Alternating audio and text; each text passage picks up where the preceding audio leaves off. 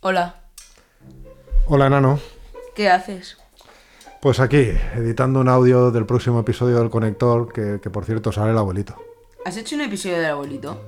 No, no, es, es de una persona que, que, bueno, conoce, cono- conoce muchos años al abuelito y le dije que viniera a ayudarme con, con la entrevista. Ah. ¿Y cuándo vas a hacer un episodio del abuelito? Muy buena pregunta.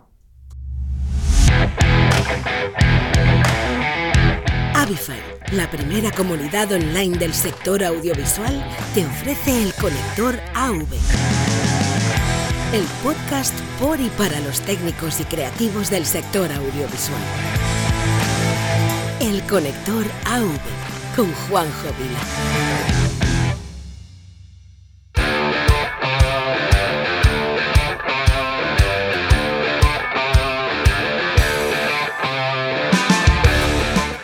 Hola, bienvenida, bienvenido a un nuevo episodio del Conector AV. Bueno, hoy es un episodio eh, especial en todos los sentidos, ¿vale? Es, bueno, ya lo habéis oído, es el primer episodio en el que va a aparecer mi padre, que muchos ya lo conocéis, y, bueno, eh, pues ha hecho esta primera aparición. Así que la misma pregunta que me ha hecho mi hijo, pues seguramente os la estáis preguntando muchos y muchas de vosotras, pero pero bueno, ya se desvelará en su momento, ¿no? Y, y bueno, eh, el invitado de hoy, eh, con, con quien me ha ayudado mi padre, es un invitado especial. ¿Y por qué? Es un, bueno, es un episodio que, que tengo grabado desde, desde antes de verano, desde el 7 de julio de 2022, para ser más exactos. Y mm, bueno, te estarás preguntando quizás por qué me he esperado tanto a sacar este episodio. Hay varias razones, pero la más importante de ellas es porque es el episodio que va a estar en, el aire, digamos, acabado de sacar, eh, el último episodio que vas a poder escuchar durante AFIAL, durante el show AFIAL, AFIAL 2022. Y eso es, pues, porque quien entrevistamos hoy, a quien entrevistamos hoy, ha sido durante muchos años presidente de AFIAL. Y este episodio es un homenaje porque Miguel Mezquita, que es a quien invitamos hoy, se ha jubilado, se ha retirado. Muchos no nos lo creíamos que lo iba a hacer, pero bueno, lo ha hecho. Eh, ya es definitivo. También es verdad que quería esperarme a que fuera totalmente definitivo y que se anunciara, aunque lo anunció no muy tarde, no mucho después de aquel 7 de julio. Pero eh, bueno, eh, ese día además me pasó el cargo a mí en AFIAL y me dejó muchos retos, eh, pero también me dejó muchas cosas que, que- que- de las que aprender. ¿no? Yo recuerdo cuando estuve, yo estuve presente en la primera asamblea general cuando se fundó AFIAL y, y recuerdo aquello, aunque aquello, el presidente creo que fue Manuel Astorga en aquel momento. Bueno, fue un momento mm, que recuerdo con mucho cariño porque hace muchos, muchos años, eh, creo que va a hacer 20 años, eh, y, y bueno, el, el tema es que durante muchos de esos 20 años Miguel ha estado al frente de la asociación. Entonces, por eso, porque nos conocemos, porque tenemos muy buena relación, aunque nos pasaba un poco como con Nacho, somos, eh, hemos sido competidores algunas veces y, eso no quita que la relación sea excelente, que sea una relación de amistad y que, y que bueno, que este episodio creo que se lo merece y yo ya le prometí, porque un día que decía que pensaba jubilarse le diré, el día que te jubiles te haré un episodio. Así que lo prometido es deuda y aquí está. Y lo he querido sacar ahora porque es justo antes de el, af- el primer afial en el que él ya no es presidente, que creo que es un homenaje por toda su labor, por toda su dedicación. El asociacionismo, muchos de vosotros que estáis ahí al otro lado, que estáis dentro de asociaciones de técnicos, de empresas, hay gente que escucha que es de FIABA, hay gente que es de alguna asociación de las que forman PEATE, el- eh, de, por supuesto de AFIAL también hay, de AVIXA también hay. Entonces, toda la gente que está metida en la asociación y que es una persona activa en la asociación sabe que eh, esto es una labor muy vocacional, diría yo, ¿no? Pues que eh, es con gente, ¿cómo lo explicaría? La gente que quiere construir, la gente que quiere cambiar las cosas, la gente que quiere que, las cosas mejoren. Eh, toda esa gente es la que al final se acaba involucrando y, muchas veces eso no se ve. Entonces, yo quiero hacerle a, Miguel este homenaje por su jubilación, pero también por todos los años que ha dedicado eh, a FIAL. Y por extensivo, a todas las personas, incluido mi padre, por supuesto, que han estado en la asociación, pero trabajando. Es decir, echándole horas. Y hago esto también extensivo a todas las personas que están siendo activas dentro de asociaciones. Porque eh, sin, su labor, el sector no avanzaría. Desde luego no avanzaría ni a una décima parte de la velocidad que lo hace ahora. Que te puede parecer rápida o te puede parecer más lenta. Pero que si no fuera así, aún sería 10 veces más lenta la evolución del sector. Así que desde aquí mi reconocimiento a todas esas personas, mi reconocimiento sobre todo a Miguel por este, eh, porque este episodio va por él y, por supuesto ahora que hay un nuevo equipo directivo en AFIAL también quiero eh, darle las gracias a ese equipo que ha hecho posible que eh, la feria tenga, tenga lugar, que, sea la feria, bueno, sea la feria no, estemos transformando la feria en un evento que va más allá de una simple feria. Estamos, tenemos la edición con mayor contenido de la historia eh, desde que se fundó AFIAL. Y, eso es por porque entra, eso es por toda la labor que se ha hecho anterior y porque también hay un equipo con muchas ganas que lo ha dado todo. También quiero, quiero agradecer desde aquí a todo el equipo de la Secretaría General de AFIAL, empezando por Campuzano, que eh, Juan Manuel Campuzano, que ha estado muchísimos años liderando todo esto y ahora le ha pasado un poco el bastón a Begoña Cordero y desde aquí mi agradecimiento a Begoña, a Juan Manuel y a todo el equipo que está dentro de la Secretaría General de FIAL porque os aseguro que se dejan la piel. Y, bueno, dicho todo esto, porque creo que es necesario decirlo y en voz alta, eh, quiero hablaros de AFIAL. AFIAL, como os he dicho, es la mayor, eh, es la edición con mayor contenido desde que, desde que se fundó la feria y por supuesto que fue después de la asociación. ¿no? Eh, por cierto, no hay que confundir AFIAL como asociación de AFIAL Show, que es la feria que la asociación organizó por una serie de motivos que no vienen al caso hace muchos años y que a día de hoy sigue. Y ahora necesitamos esa transformación en un evento que va más allá de la feria, que va, que lo que tienes ahora contenido, que es un encuentro de la industria, así es como a mí me gusta llamarlo, porque es así, que además eh, este año trae el primer fórum por la seguridad de los eventos, que ahora puedo decirlo, ha colgado el cartel de completo antes de que empiece la feria. Ha sido un exitazo. Muchísimas gracias por el interés que habéis mostrado registrándoos, porque eso eh, vale todo el trabajo que se ha realizado antes. Eh, hace que valga la pena todo el trabajo que se ha realizado antes organizándolo en un tiempo récord que os aseguro que no ha sido nada fácil. Desde aquí agradecer también a todas las personas que han mostrado su apoyo, su ayuda, eh, además su ayuda eh, altruista, es decir, no han cobrado nada por ello, sino han puesto su tiempo para que este evento sea posible. Además, es el primer evento donde vamos a hacer un reconocimiento y una visibilización al papel de la mujer en nuestra industria. Y por eso hay un programa que se llama líderes, eh, mujeres líderes de la industria audiovisual, donde se van a, van a ver dos ponencias. Regístrate en la página web de afial2022.net y ahí vas a poder eh, eh, tener una ponencia donde se va a hablar del diseño liderado por mujeres. Esto ha sido en, colaboración con la Asociación de Autores y Autoras de Iluminación.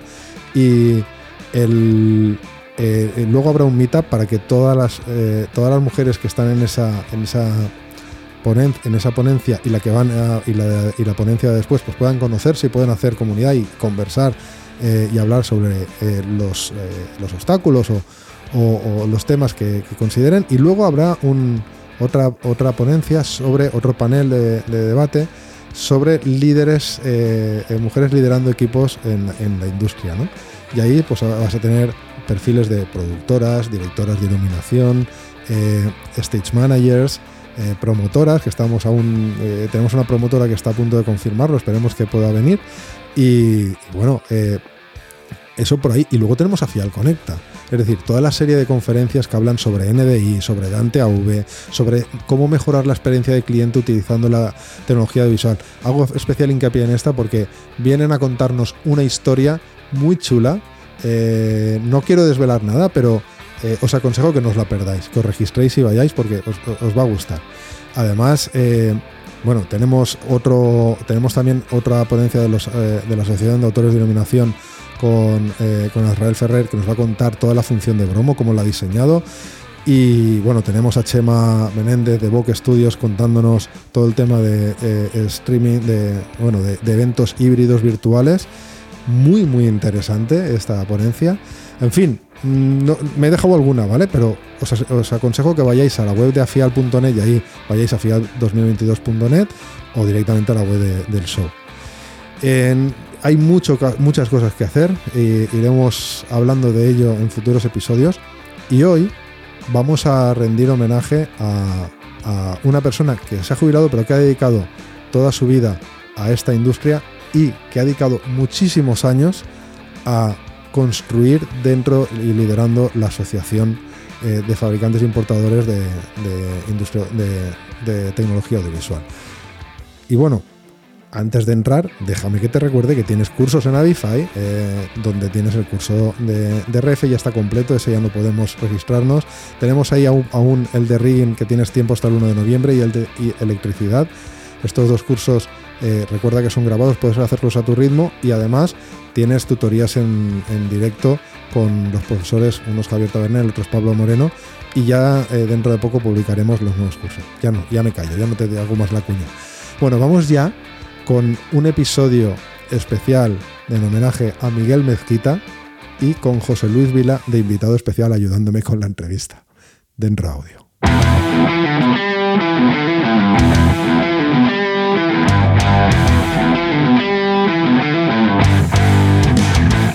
Bueno, pues ven, estamos aquí después de, mucho tiempo sin publicar ningún episodio porque todo el mundo está trabajando mucho, pero no podía dejar pasar la oportunidad de, de darle un homenaje que se merece a una de las personas más influyentes del sector, que ha liderado a FIAL desde sus inicios, bueno, casi desde sus inicios, pero lleva mucho tiempo dando el callo y, bueno, también para que nos hable un poco del, de la evolución del sector, porque es una persona con más experiencia. Y por ello también, y es la primera aparición, he traído también a, mi padre, que tiene que tiene que también compartir muchos ratos y muchas cosas, muchas historias y anécdotas con el invitado de hoy. Y nada, quería rendir homenaje con este episodio a Miguel Mezquita, que hoy oficialmente creo, bueno, al menos a nivel sectorial, a nivel de la asociación, otra cosa es en su empresa, se nos jubila. Y, nada, quería darle el homenaje que se merece y de paso también pues aprovechar, traer a mi padre al podcast que nunca lo habíamos hecho para, para que nos cuenten cosas de que quiero, creo que de, la, de la- dos de las personas que más experiencia acumulada tienen en este, en este sector. Así que nada, bienvenido Miguel. Muchas gracias, Juanjo. Eh, hay una cuestión muy clara. La has acertado lo de la experiencia por los años que llevamos, tanto tu padre como yo. En este sentido, eh, decir que sí, no sé si la experiencia será más o menos positiva, pero está claro de que los años no pasan en balde y por tanto, sí, como mínimo esa- podemos acreditar, ¿eh, José Luis? Y, Antigüedad. Antigüedad. Antigüedad, sobre todo.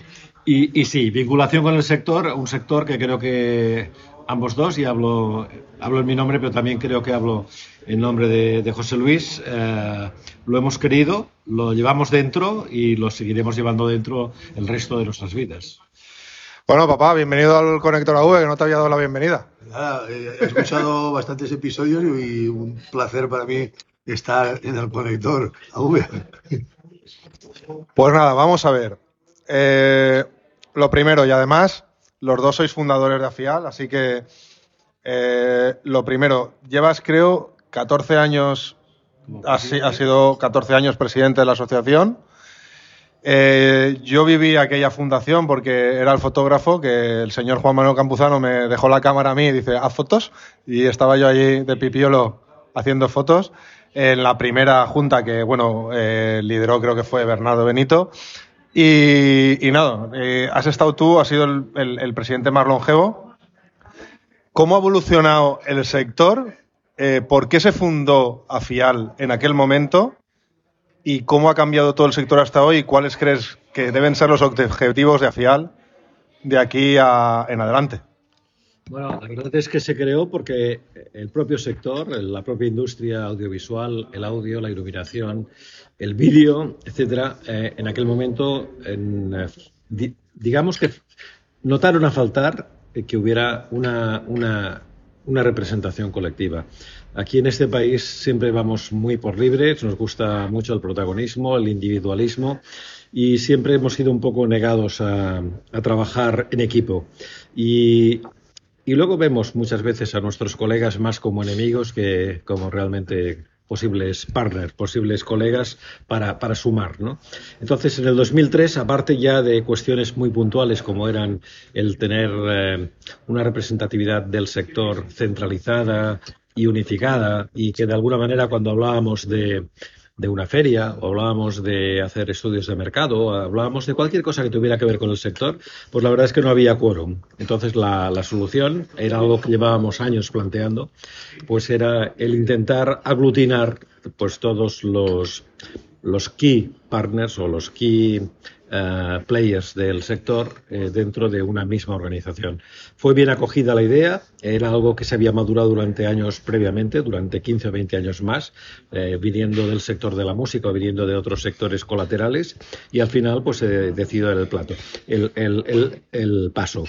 Hubo una cuestión que, fuera, que fue primordial y que quizá fue el reactivo principal, que fue la necesidad de una feria sectorial había un cisma entre Valencia, Madrid y tal con las ferias y al final pues dijimos no, que sea el propio sector el que haga su propia feria y que no dependa ni de instituciones ni de organizaciones eh, que no tienen nada que ver con nuestro sector y que al final van a su lucro y a vender metros y tal.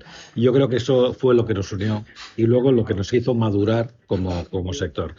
A partir de aquí yo creo que durante estos 19 años que lleva FIAL eh, creo que sí que han cambiado muchas cosas, ha cambiado el sector, ha cambiado, hemos cambiado todos, empezando por nosotros mismos, los, los que hemos liderado equipos o empresas, etcétera, puesto que nos hemos hecho mayores, nos hemos, hemos hecho nuestros másters, hemos vivido crisis, hemos aprendido de ellas y al final, pues creo que estamos en un momento en el que eh, AFIAL puede seguir liderando también un poco esta nueva etapa que significa pues eh, crecimiento, la necesidad del equipamiento digital. Hoy somos todos digitales, ya no es la generación X la generación digital, somos todos digitales por obligación, unos por convencimiento, otros menos, pero al final eh, creo que en este momento hemos de estar unidos para eh, afrontar un futuro que sí, que va a ser digital y que va a estar muy ligado con el, con el tema audiovisual en los próximos años. Bueno, José Luis, Tú conoces a Miguel más años de los que yo llevo trabajando, así que yo cuando entré, Miguel estaba trabajando o era el director de, de de la famosa Auprosa de aquellos tiempos. ¿Cómo era el Miguel de aquellos años? Bueno, el Miguel yo lo conocí cuando estaba en Vietronic, si no recuerdo mal, o antes posiblemente, en Hammond. Bueno, verdad que estaba Hammond y después Vietronic. Eh, Miguel era una persona que siempre lo tuve por un buen comercial. En aquellos momentos yo era socio de una tienda en Valencia que se llamaba Musical 1 y pretendíamos distribuir marcas como Roland, Hammond, Shure, etcétera. Y Miguel venía como persona delegada de comercial para la zona de Levante y era la persona a convencer de que tendría la exclusiva. Yo no le conocía de nada, sí, me enteré rápidamente que era un buen acordeonista, que además que era de la provincia de Teruel, aunque vivía en Barcelona, y bueno, y simpatizamos rápidamente y a lo largo de estos años, pues bueno, eh, hemos conocido y yo siempre he estado muy contento de sus logros y su crecimiento como profesional, de pasar de ser un simple vendedor a terminar en una de las empresas más importantes del sector como gerente de la misma y socio. Entonces, para mí es un gran honor haber conocido a Miguel y después haber estado con él tantos años yo en la junta directiva y él eh, como presidente y, y, otras cosas. Bueno, no es lo que me decía a mí, ¿eh? A mí, me, yo cuando entré a trabajar me decía, cuidado que viene Miguel y nos va a quitar toda la venta. era un tío, era un tío, no, es, eh, los dos, bueno, yo creo que dos, dos eh, super protagonistas del sector que empezaron eh, como agentes de ventas eh, y eran tan buenos que los dos han acabado, eh, pues han acabado haciendo, haciéndose a sí mismos y, y haciendo industria en este país que, que, bueno, así ha sido la historia. Eh, Miguel, has pasado 14 años dando, o sea, como presidente, desde los inicios, más hace más de 14 años en, en AFIAL y antes de AFIAL, porque hay que, hay que, hay que apuntar que tanto, bueno, tanto José Luis como Miguel en AFIAL, antes de AFIAL, estaban, esto nació en Conmúsica, ¿no? O sea que lleváis, los dos lleváis como cuarenta y tantos años. Cuarenta y tantos años, casi nada, en asociaciones. Es decir, esto es tiempo que se saca de tu tiempo personal, ¿no? Entonces, eh, la pregunta es, eh, después de tantos años, ¿el esfuerzo crees que vale la pena?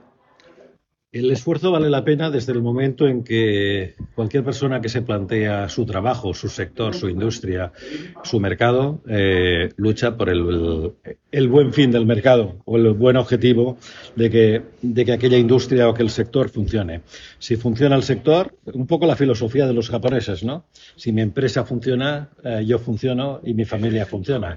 Pues tiene sentido que de vez en cuando nos planteemos el, el luchar por intereses que no son directamente personalizados o individuales, sino son colectivos. Pero esos al final acaban repercutiendo también de forma positiva en ti, en tu empresa, en tu familia y, como no, profesionalmente. Yo creo que los que estamos enamorados del sector del audio, de la iluminación, del sector audiovisual, del vídeo, eh, después de tantos años y luchando 40 años, creemos que podemos estar contentos de haber contribuido un poco en el éxito o, en la evolución positiva del sector, pero al mismo tiempo en la de nuestras empresas y en la propia, en la personal.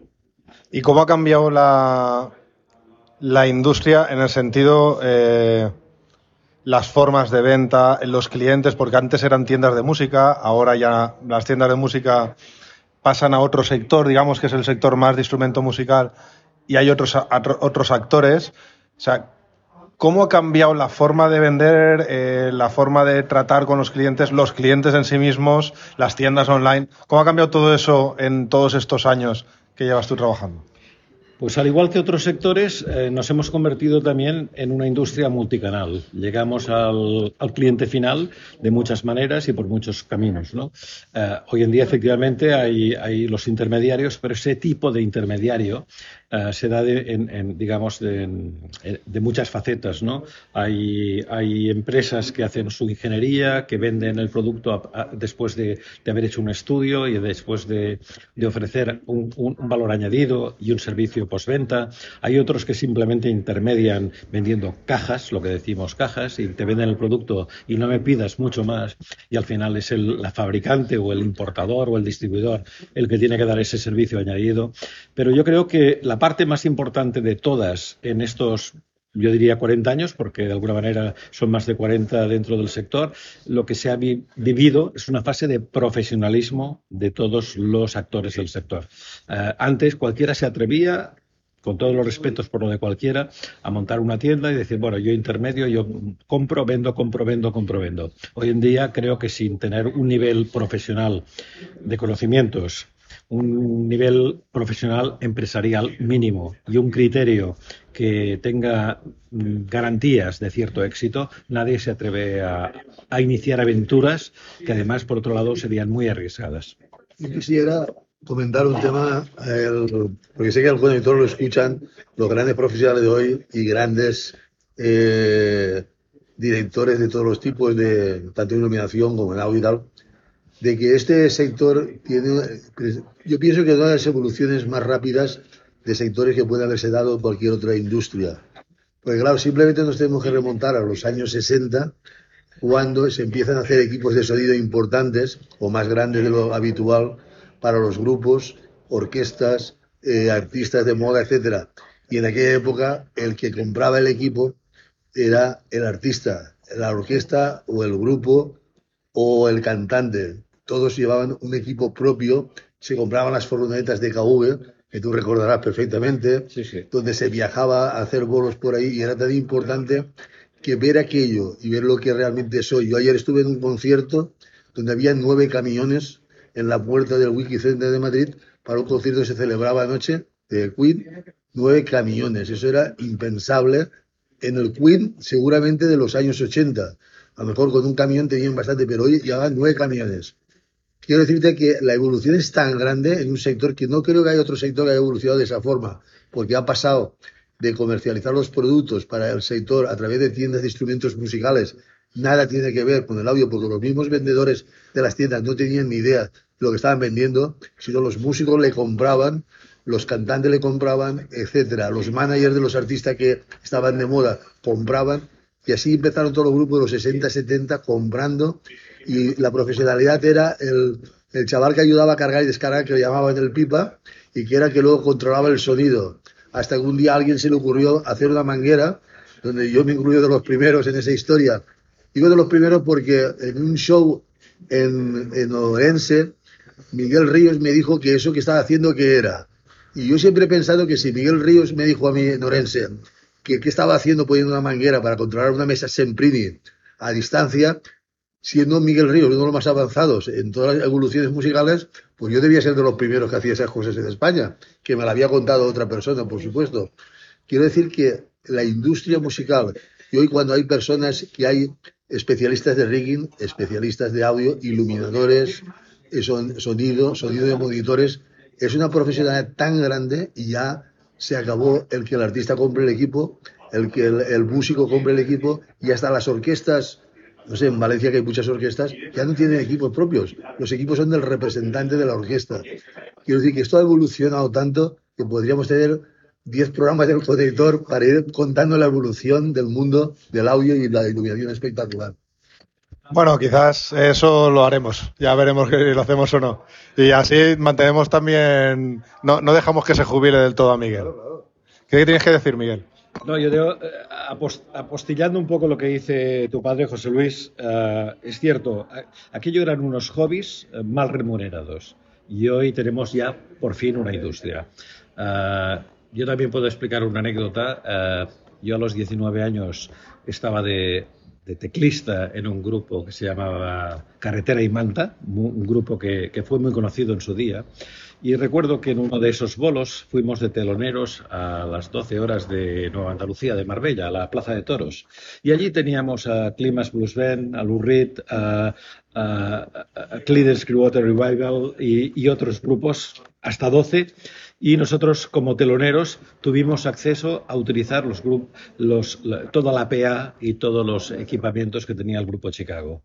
Aquello nos dejó absolutamente anonadados porque imaginaros un grupo local que, trabajaba en Barcelona y daba cuatro bolos al año, eh, que se encuentre con el equipamiento de Chicago para dar un concierto, aunque fuera de telonero, al lado de las grandes figuras como, como estas. Yo creo que en esto han pasado muchos, ha pasado mucho tiempo y naturalmente también a nivel local, a nivel nacional, creo que nos hemos profesionalizado y que esto ya empieza a ser una industria con cara y ojos y ya no nos diferenciamos demasiado ni de las empresas americanas ni de los artistas americanos o europeos de primer nivel y yo creo que en este sentido eh, el panorama de cara a futuro y, y- también el presente es absolutamente diferente y exitoso eh, respecto a lo que fue en su día. Bueno, y no me quiero ir sin, sin el salseo. Así que, bueno, hay una persona que me hubiera gustado tener aquí hoy porque yo creo que hay tres grandes del sector. Bueno, hay muchos más, ¿vale? Bueno, dos personas, perdón. Uno es Nacho Hacha y, y la otra persona es Maite Leturiaga, eh, que creo que son, pues, eh, eh, son los, para mí, eh, al menos en los que yo me he fijado, eh, de- de- aparte de, de los dos invitados que están hoy aquí, sino otras dos personas. Nacho Hacha es un niño al lado de Maite, Miguel y yo, ¿eh? Eso es verdad, eso es verdad. Lo que pasa es que como ya no está, pues bueno, ya no está activo, pues no sé, no sé, ya veremos, ya veremos. Bueno, el tema es, eh, ¿te lo has encontrado alguna vez a Miguel cuando has salido a vender y cómo eran esos encuentros? Me, estoy acordando ahora, precisamente, no sé por qué, me ha venido una vez que nos encontramos en- al lado de Vigo, en Redondela, en casa de García. Estabas tú allí en aquel momento que estabas en Auprosa. Y fui yo a visitarle y me quedé fuera porque estabais hablando de negocios hasta que tú te fuiste. ¿Te acuerdas de eso? Lo recuerdo, lo recuerdo que aquí el amigo Carlos, Carlos García, García. eh, era Cantante, además. Cantante, cantante más eh, con, con influencias en portuguesas que, que gallegas.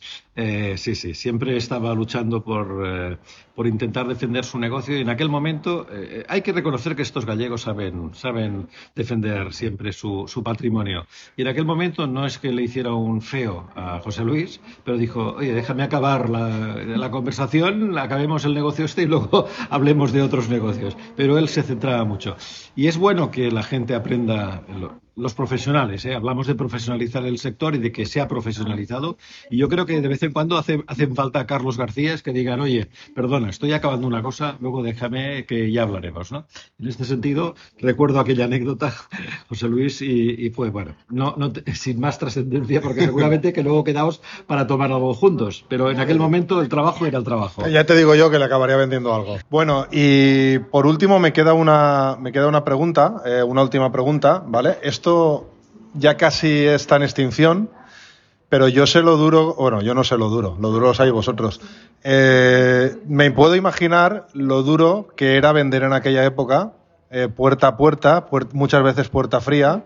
Yo he tenido que hacer alguna vez eso en otros trabajos y sé que me he a, mucho tipo de situaciones. No me puedo imaginar el tipo de situaciones en las que os enfrentáis vosotros eh, al ir puerta a puerta, tienda a tienda, esperando a que uno salga para que, como habéis contado antes, para que el otro entre. Así que. Teléfono móvil.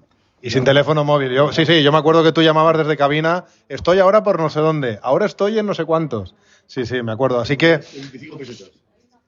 eh, empezamos a eh, empezamos contigo, José Luis. Eh, ¿Cómo era aquello de, de vender puerta a puerta y, y cómo crees? O sea, ¿crees que ahora eso ayudaría a muchas personas a enfrentarse de otra manera a- al trabajo? eh, o, o como todo ha cambiado, ahora es todo mucho más fácil y se pueden hacer muchas más cosas? Bueno, no es que ahora sea más fácil, es que totalmente diferente. En aquella época, como acabo de hacer en broma, pero aquí es verdad, no existía el teléfono móvil, teníamos que llamar las cabinas, había que recuperar monedas de 25 pesetas en el bolsillo para cuando te tenías que llamar o hacer una consulta pasar un pedido y era un poco complicado.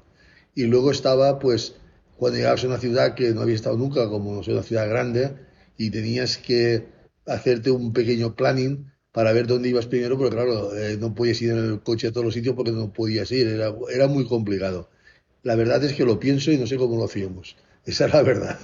Pero a- así era, no era de otra forma, no podíamos hacer de otra forma.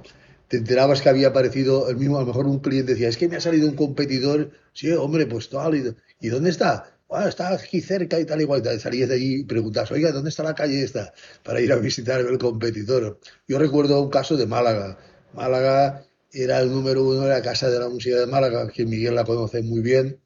Y un día los mismos de Málaga, ahora ha venido aquí uno que se llama Polifonia y se ha puesto ahí al lado del conservatorio y nos está haciendo la puñeta. Y entonces salías de Casa Música y preguntabas, oye, ¿dónde está el conservatorio? Y te decían, está en la calle, está por ahí arriba. Y al conservatorio a buscar polifonía. A los hermanos, ¿cómo se Rafael? Rafael. Rafael, Rafa y. ¿Y cómo era el otro? No me acuerdo. Y en fin, ellos tenían, y, ves- y llegas ahí, ves una nueva tienda de música con estudios de grabación y pianos, Academia etcétera. de bal- Academia de baile, etcétera. Bueno, yo pienso que aparte de, de estos comentarios que hace José Luis, había una parte que era positiva. Esto eran los problemas, pero había una parte positiva. Y es que tú vendías a la persona que, que tenía confianza en ti y que, primero, que, que sabía que contigo podía hacer negocio, que nunca le ibas a traicionar y que además el tipo de colaboración y de vamos a llamarle partenariado, acuerdo, colaboración, era absolutamente transparente. Y en este sentido, eh, era una relación comercial basada en la confianza. Hoy en día, desgraciadamente, hay otros factores que influyen mucho. Eh, Primero, la rentabilidad, que en aquel momento no estaba fuera de lugar tampoco. Lo que ocurre es que los márgenes en aquel momento eran mayores, todo el mundo trabajaba, puesto que había también una, una falta de, productos, de materiales y tal, y la gente pues estaba dispuesta a pagar un precio que hoy quizá, eh, gracias a Internet y tal, pues lógicamente el, el usuario final no está dispuesto a pagar según qué, qué exceso de márgenes o de, o de coste en un producto determinado. Pero en aquel momento la confianza y la relación personal estaba muy por encima, cosa que hoy desgraciadamente pues no se da en todos los casos. A mí me hace gracia esto eh, porque ahora todas las agencias de marketing y todo el marketing digital se basa en eso, en, en ganarte la confianza de tu cliente, en llegarle al corazón y, está todo basado prácticamente en eso. Cualquier máster de marketing digital que hagas ahora va en ese sentido. Sin embargo, era lo que, lo que había antes, ¿no? Tanto Miguel me cuesta perfectamente, como sabe también en mí. Nosotros teníamos amigos, no teníamos clientes. Estos estaban esperando, le llamaban, oye, que vamos tal día. Inclusive nos ofrecían su casa, su apartamento para dormir. Nos invitaban a comer y éramos sus amigos. Íbamos a comer con su esposa o nos llevaban a su casa a mí ha nombrado antes a Maite, a mí su padre de Maite me ha invitado muchas veces a comer a su casa y le llamaba a su mujer, oye, que viene Vila, prepara cocidito que vamos para ir a comer. Y eso, bueno, eh, eso era impresionante porque eras como uno de la familia de él. Y acababa de ser la persona que te había hecho un pedido importante y te trataba como si fueras uno de su familia. Claro, era otro tipo de relación, nada tiene que ver la de ahora eh, era una relación personal tan importante que gracias a ello, cuando se decide montar la empresa de Gibson, fueron ellos los que me ayudaron a, a comenzar y que confiaban en su amigo, que lo conocía muchos años vendiéndoles y le ayudaron a montar la empresa. Me refiero, compraban lo que podían buenamente para que lo pudieran vender. No, no se trataba de engañarles ni mucho menos, sino que eran personas que colaboraban contigo y que eran tus amigos. Sí, que el mismo producto, eh, a igualdad de condiciones, pues decía, mira, te lo compro a ti, así te ayudo y, y empieza. y a veces en peores condiciones por ayudarte. Era, eran tus amigos de verdad. ¿Es así, Miguel? Es así y además lo corroboro y no solamente eso, cuando tenías que hacer una cifra y llegaba a final de mes, tú sabías a quién habías de recurrir y normalmente recurrías a tus amigos que sabías que ibas a hacerles una visita y saldrías de ahí con un pedido que al final conseguiría el objetivo, que es salvar el mes muchas veces, ¿no? Y la otra es que eh, si comparamos esto con estas técnicas nuevas de marketing digital y, las recomendaciones que hacen los gurús del marketing hoy en día, lo que sí yo puedo decir es que está todo inventado y que mm, al, al, final estamos volviendo a los orígenes en muchas cosas. Eh, pues, pues nada, Miguel, eh, sé que tienes prisa, que vas a coger el AVE en nada. Eh, agradecerte toda tu dedicación durante estos 14 y añado 40 años por, la, por el asociacionismo. Yo también creo mucho en la competencia, que es colaborar con la competencia en un fin común. Y, y, nada, te deseo lo mejor, te deseo que disfrutes de tu familia lo primero y lo segundo de una paradisíaca playa en algún sitio. Así que escucha mi podcast Viajero Geek para aprender alguna cosilla que seguro que tú sabes. Un gran músico que es. Con su bueno, y con la Big Band, es verdad, es verdad, que, que, eres músico en una Big Band, es verdad. Y buen acordeonista. Así que te lo deseo, te deseo todo, todo lo mejor en esta jubilación, te lo mereces y esperamos no que no desaparezcas del todo y que de vez en cuando nos visites, aunque sea que pases por el IS en Barcelona caminando para decir hola y adiós y tomarte un vinito. Muchísimas gracias, Juanjo. Y además tú que vas a tomar eh, el relevo en una de las funciones que yo he ejercido, que es la presidencia de FIAL, desearte también todo suer toda suerte de éxitos en tu nueva responsabilidad, nuevo, nueva posición para, para el sector. Y, y, bueno, y cuentas con nuestra ayuda, con la de José Luis, con la mía y con la de todo el sector para ayudarte en una función que no será fácil, pero que la verdad es que tiene una compensación fantástica y lo notarás en los años. Bueno, el listón está muy alto y nada, con ser una sombra eh, me conformo, pero el, el, listón la verdad es que está muy alto. Muchas gracias y hasta, hasta siempre. Hasta siempre. Hasta siempre. Hasta pronto.